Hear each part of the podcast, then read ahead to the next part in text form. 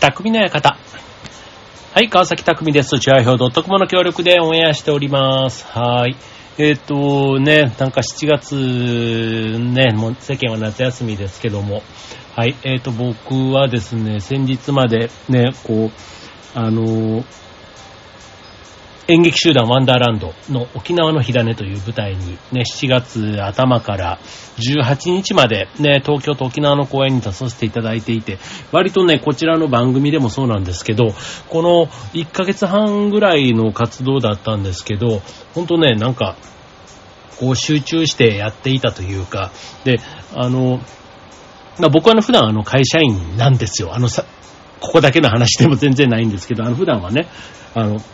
まあ、仕事をしながら、まあ、ラジオをしたり、劇団をやったり、あとは、まあ、地域の活動をやったり、あとは最近はね、えっと、養蜂活、蜂の、ね、蜜蜂をね、育てて蜂蜜を取るみたいな活動もね、始めたので、まあ、なんか、あの、まあ、そうは言ってもね、別に普段はちゃんと仕事はもちろんしているんですよ。していて、まあ、その合間をね、使いながらやってるんですけど、あの、もうほんとね、それぞれ、もうこのラジオもそうなんですけど、劇団とかも、趣味かって言われるとね、もう全然、なんか、まあ、別にみんなが別にやってることを趣味だって思ってても全然それ自体はいいんですけど、自分の中でね、これが趣味かって言われるとね、もう全然そんな感覚がなくって、で、あの、まあ僕の中でのね、こう趣味と趣味じゃないものの違いっていうのは、まあ一つはね、まあお金をもらえるみたいなところも一つあるんですけども、まあそのお金をもらえる、いただけるってことは、要は責任がそこにあるわけじゃないですか。そう。だから、その責任のね、あるなしみたいなところが、やっぱりね、趣味か趣味じゃないかのところの僕の中では席、あの、線引きになってるんですよね。そう。だから、うんと、例えば、あの、マラソン大会とかね、ああいうの出出たりもしますけど、あれは、ね、僕の中では完全に趣味なんですよ。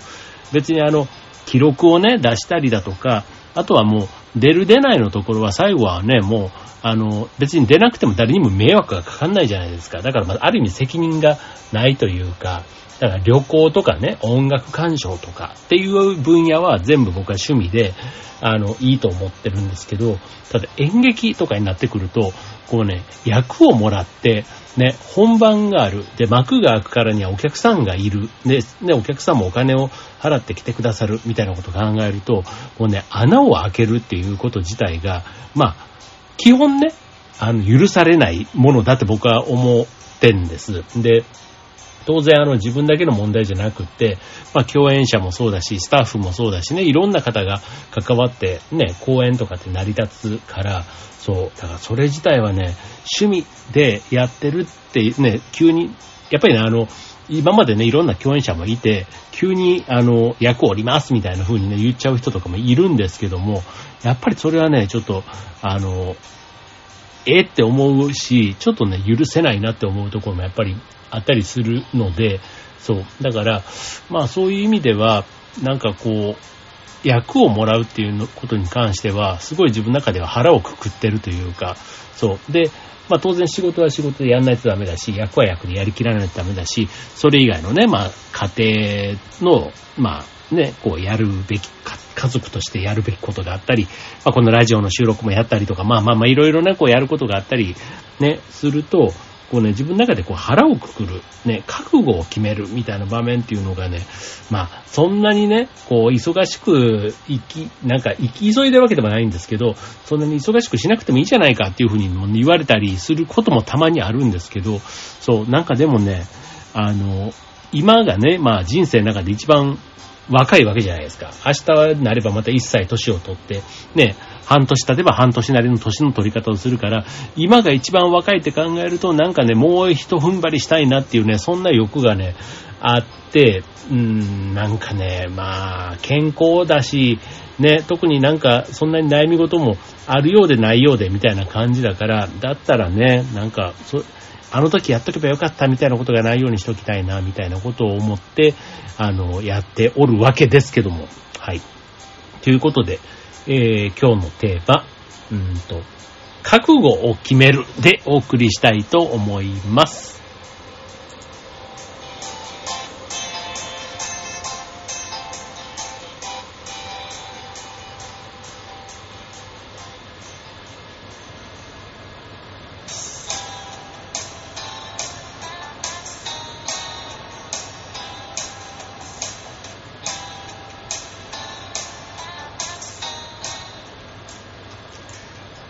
はい。ということで今日のテーマは、えー覚悟を決めるということでね、まあ、覚悟。ね。なんか別にあの、意識して、あの、覚悟のことを考えるってことって、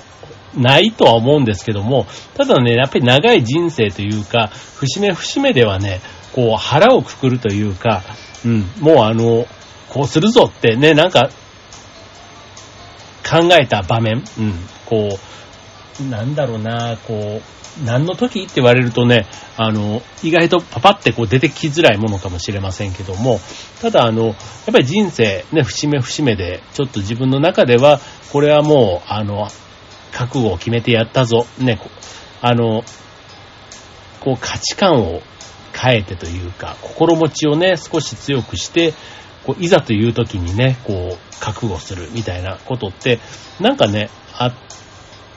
たような気がします。っていうか、絶対あると思うんですよね。うん。で、あとはね、この覚悟を決める場面って、やっぱりね、そこを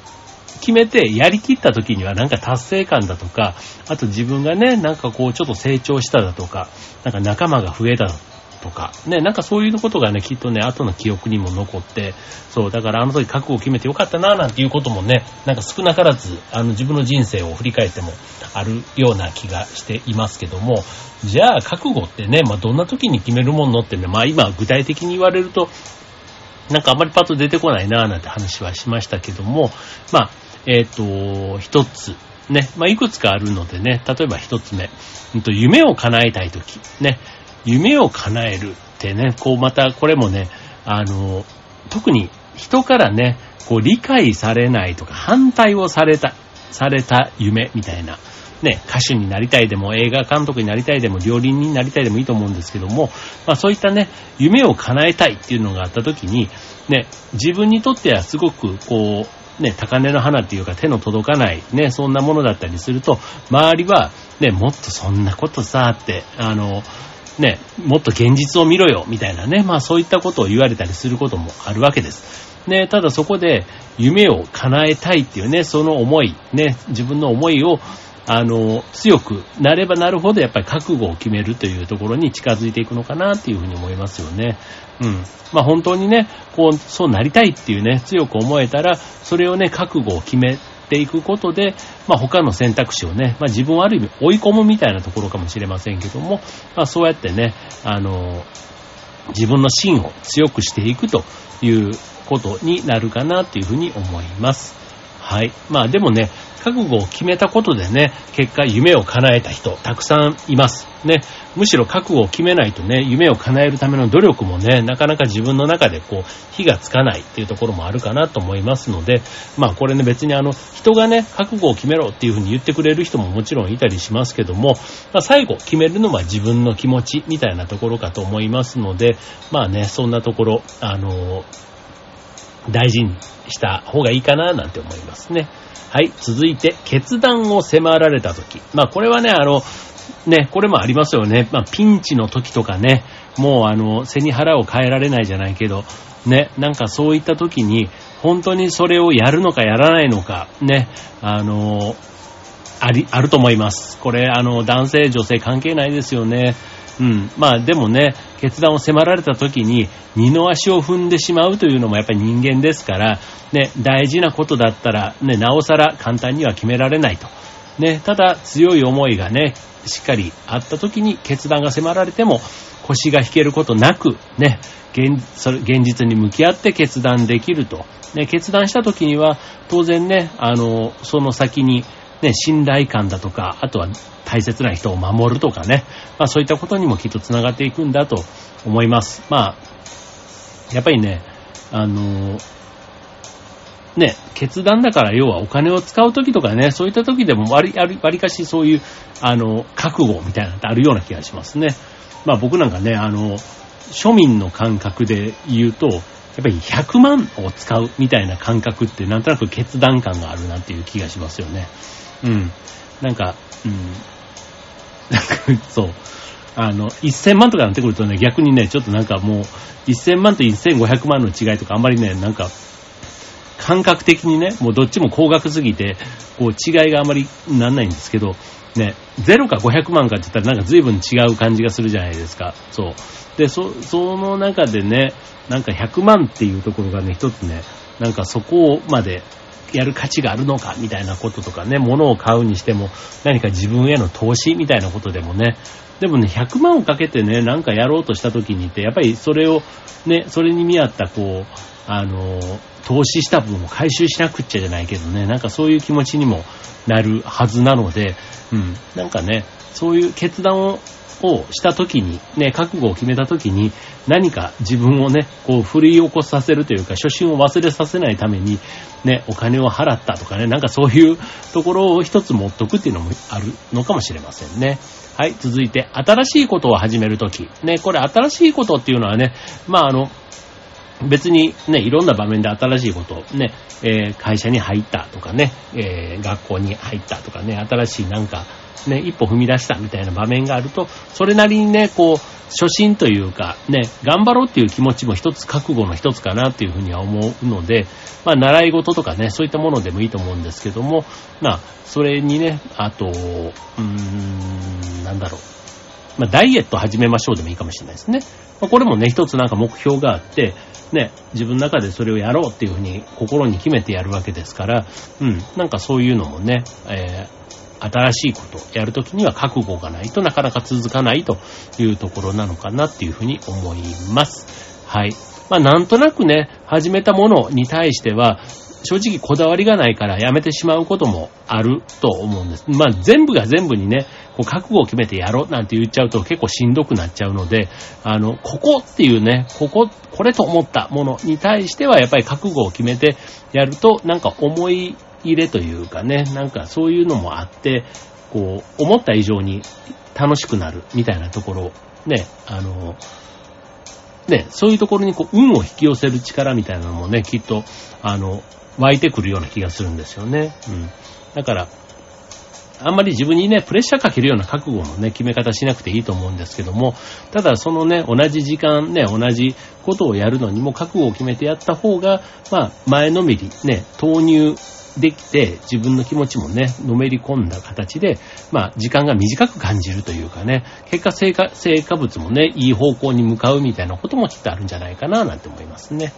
はい。で、一方で、ね、始めるときもそうなんですけど、やめるとき、ね、やめるっていうのもこれもね、一つね、覚悟がいるところかなと思います。ね、あのまあ、わかりやすい例で言うと、会社を辞めるとかね、なんか、あとは離婚するとかね。まあまあまあ、ちょ、そういうのもそうですよね。あ、逆に結婚するもそうか。だからね、なんかやっぱりそういうのもね、あの、覚悟ね、いるとこだなと思います。まあ、簡単に辞められる仕事っていうのももちろんあると思います。まあ、アルバイトでね、もう、点々としてますみたいなのだったら、そんなにね、こう、こだわりもなく、っていうとこあるかもしれませんが、こだわりがないとこっていうのはやっぱりね、やりがいみたいなとこもあんまり愛着とかね、なんかそういうのもないというところかなと思うので、うん、あとは、うーん、まあ、引っ越すとかっていうのもね、まあ、覚悟はそこまでいらないのかな。でもやっぱり、あの、仕事を辞める、ね、嫌で辞めるんだったらそんなにね、覚悟もいらないかもしれないんですけど、なんかね、好きなものをね、手放すみたいな感覚があるときってやっぱり覚悟が必要になってくるような気がしますね。はい。うん。で、えー、っと、あとは、人生をかける。ね。これもまたね、あの、なんかちょっと重いですけど、重い、それだけで言うとね、重いんですけど、なんか人生かけてやってみるみたいなのってね、よくこうドラマとか、ね、ドキュメンタリーみたいなのでも紹介されたりして、なんかね、かっこいいなって僕は正直思います。あの、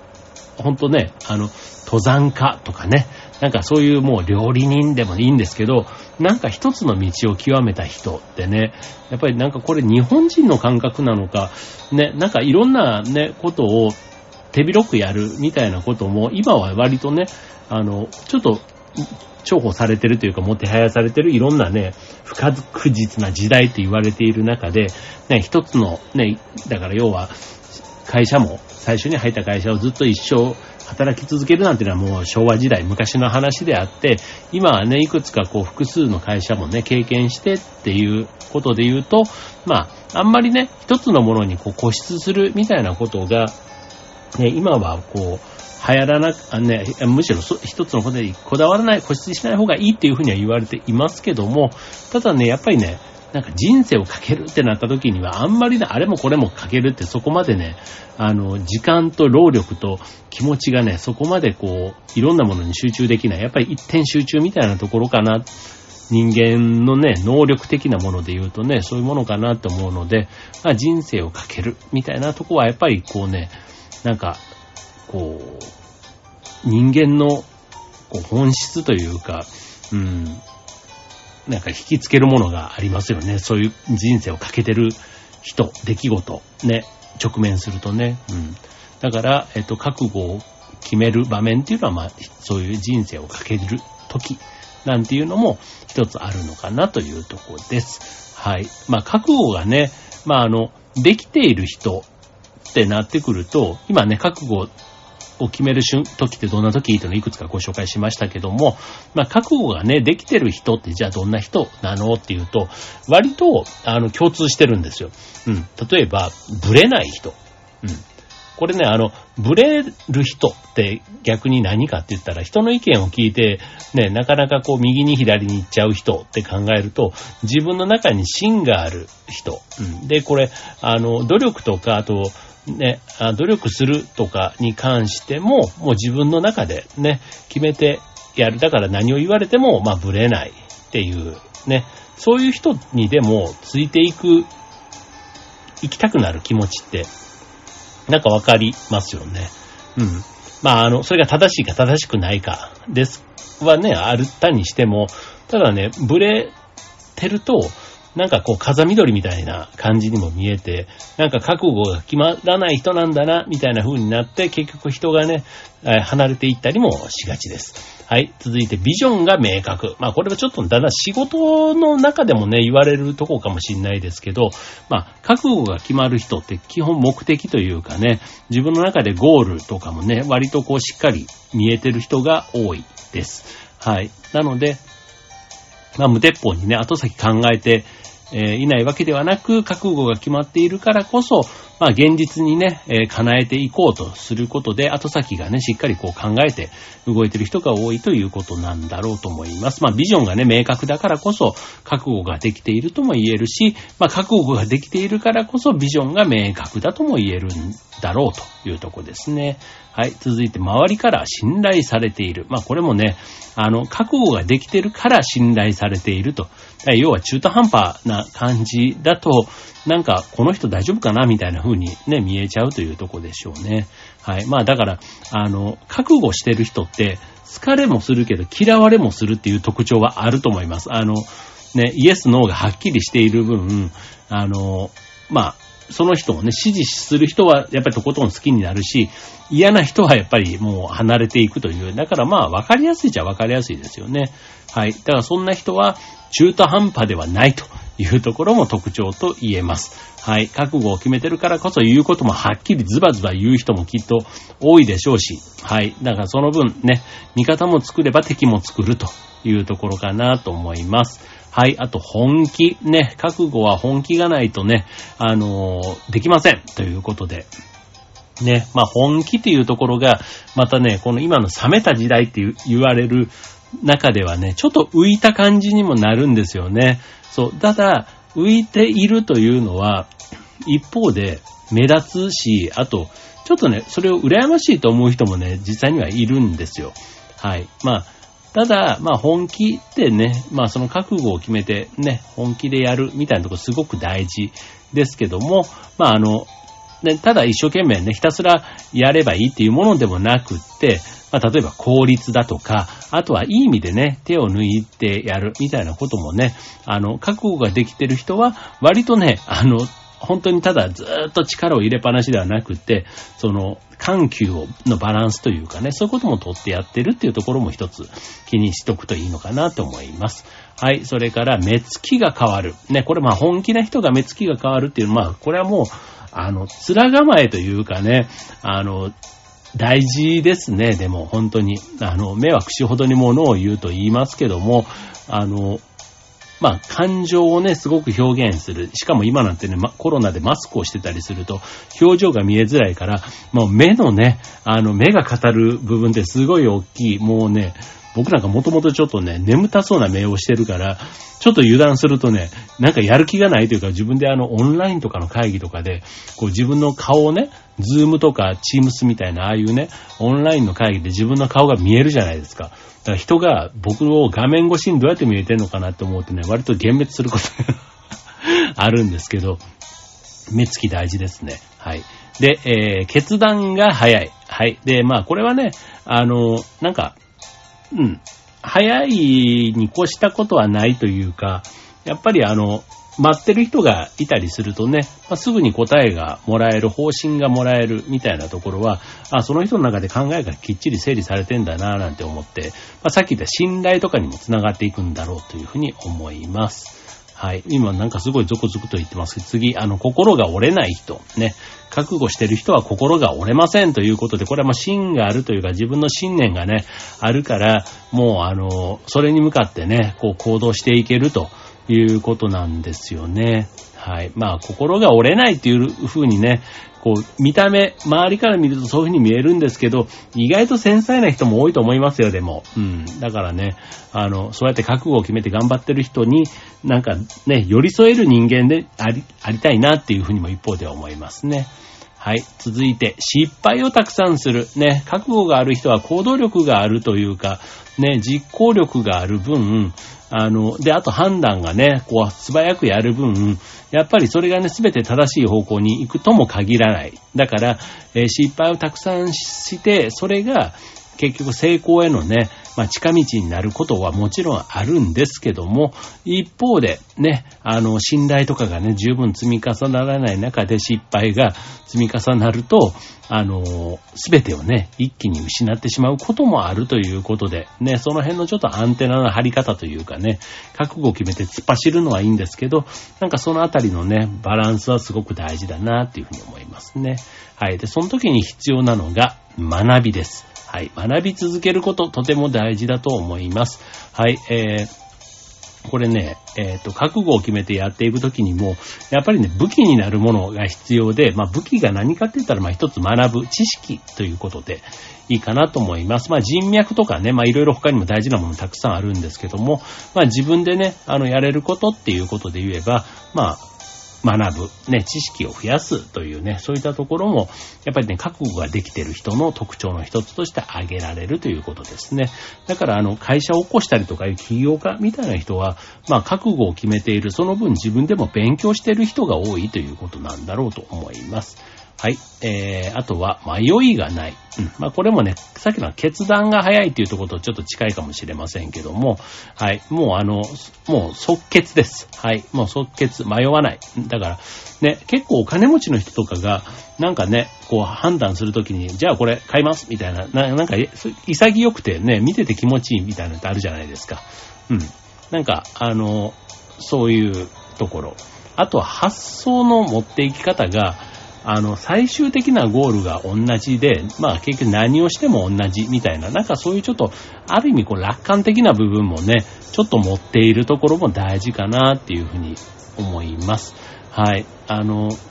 まあ多少のね、やり方とかがなんか違ってても、最後、行き着くところが一緒だと思ったら、あんまりプロセスのところでガチャガチャ言わないみたいな。なんかそういうおおらかさみたいなとこかな。うん、なんかそういうところもね、覚悟を決めた時に、自分一人でやるんだったらいいんですけど、その覚悟に周りを巻き込む時にね、なんかそういうおおらかさみたいなところが必要なのかな、なんていうふうに思います。はい。まあ、あの、ね、いろいろちょっと今日覚悟覚悟っていう話を多分今40回ぐらい言ってるかもしれないですけど、はい。まああの、ね、人生いろんな場面でそんな瞬間あった方、ね、これからあるかもしれない方いると思いますけども、はい。ちょっとね、今日見たいような、あ聞いたようなところね、結構ね、人が決めた覚悟に関してはね、やっぱり自分ごとじゃないというか、なんかね、人のことだから、すごくね、また、ある意味、こう、冷静に受け止められるんですけど、自分がいざ覚悟をするね、当事者になった時って意外とちょっと頭真っ白というか、あの、焦ったり、ね、ちょっと気持ちが十分、いろんなことに、ね、あの、360度気が回らないみたいなことがなったりするときに、やっぱりこう周りにね、その覚悟を決めるときの、あの、妥当性というか、ね、それを客観的にこう評価してくれる人なんかがいると、割とそれがまた自分の中の自信になって覚悟を決めやすくなるなんていうのもあるかなっていうふうには思います。はい、ということでね、まああの、まあ覚悟って言ってもそんなにね、大層に構えることはないんですけども、ただなんか、あの、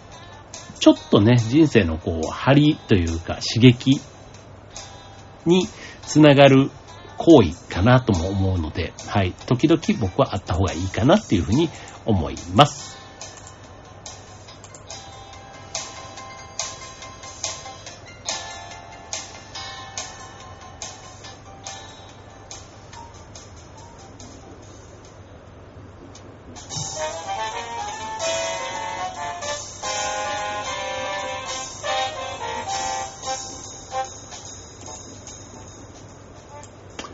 はい。ということで今日のテーマは覚悟を決めるでした。はい。あの、先日のね、その講演の時は、あの、年齢層がね、本当にあの、幅広い、22歳から82歳までね、え幅広い世代の方々と一緒に、あの、仕事というか舞台を作らせてもらって、やっぱりね、世代の違いで、こう、思ってること当然違うし、なんかね、こう、情熱の、こう、熱量っていうのかな。なんかそういうのもね、すごい懐かしいなと思ったり、ああ自分もね、あの、なんか気づいたら、ね、気持ちは30代ぐらいのつもりでいたけど、やっぱり30代のね、リアル30代と震えると全然キャピキャピしてて、ああ、もうそれと比べたら自分なんかめちゃめちゃ落ち着いてる部類に入っちゃうんだなぁなんていうのもね、改めて思ったりしましたけども、はい。まあただね、なんかその年代年代で、なんかこう、覚悟を決めて、ね、こう、本番に臨むとか、あと次の舞台にね、かける、こう、熱意とか、なんかね、人生観とかもそうかな。なんかいろいろ話しながらね、あの、あ、みんな頑張ってるし、なんかね、やっぱりさっきの、それをね、自分が応援する側に、なんか、回れることもありそうだなぁなんて思いながら、はい、あの、いろんな人たちとの一期一会を楽しんでいるわけですけども、はい。まあでもね、やっぱり覚悟をしてる人っていうのはね、行動がこう伴うことが多いというか、うん、なんかね、口だけでね、終わっちゃう人っていうのももちろんいたりするので、あの、覚悟してる人っていうのがやっぱり行動を伴っているっていうところがやっぱりね、僕は好きですね。そう、そういう意味、うん。で、あとはね、あの、自分一人だとね、やっぱりね、まあ、誰も見てなかったりとかね、こう約束もしてないから、まあ、いっかって自分の中でね、その覚悟を勝手に取り消したりしちゃうんですけど、これね、周りにその覚悟を宣言すると、意外とね、あの、放置できないというか、ね、最後までやりきろうみたいな、あの気持ちになる。それは結果、ね、それをやったことで、ね、その人、周りの人たちが喜んでくれるとか、ね、誰かの役に立つとか多分そういうことがあったりするものだったりすると余計にね、その覚悟をしたことをやりきろうっていう気持ちになるし、あとはね、あの、なんか覚悟するとなんか出るんですかね、脳、脳、脳内なんとかみたいなやつがね。なんかきっとどうにかなるだろうみたいなね、若干ちょっとあの、やけくそとかでもなんでもないんですけど、なんかね、妙なね、こう楽観的ななんかこう、ホルモンみたいなのが出出るような気がするんですよね。で、結果それが良い方向に導いてくれるというか、うん。ね。でもこれもね、あの、繰り返しやると、だんだんね、覚悟慣れというか、覚悟した時にこう持っていくみたいなね、こう、火事場のクソ力みたいなのがね、なんか出たりすることがあるんですよ。不思議なもんで。これね、やっぱりね、人間がやることだから、なんかね、こう、すごくこうスピリチュアルな世界の部分のなんかも影響してんじゃないかななんて思うんですけども、はい。まあでもね、あの、うん、なんか、人生の中ではこう覚悟するって、うん。まああんまり重く考えずに、ね、考えずに、うん。なんかただ節目のところでそういう瞬間を自分の中にね、こう、こう、持つというかな。うん。なんかそういうのっていいなって思いますね。うん。まあ、結局あの、成功させたいもの、うまくね、ことを進めたいことっていろんな場面であるじゃないですか。ね、そこで覚悟を決めて臨むか、望まないかで、ちょっと結果が成功の仕方が変わるかなっていうふうに思うわけですよ。そう。だからその気持ちをね、どこに持っていくかというところが今日の話のポイントかなと思います。はい。まあね、だから何でもかんでも別に覚悟を決めないとダメってことではないんですけど、なんか、まあ覚悟を決めるっていうのがさっきの話で言ったら、まあ、思いをね、込める、魂を込めるみたいなことともちょっと意味合いが近いかなっていうふうに思いますので、はい。まあこれがね、皆さんのこれからの人生のね、張りの一つになればいいんじゃないかななんて思います。はい。ということで、今週の匠の館、ここまで。バイバーイ。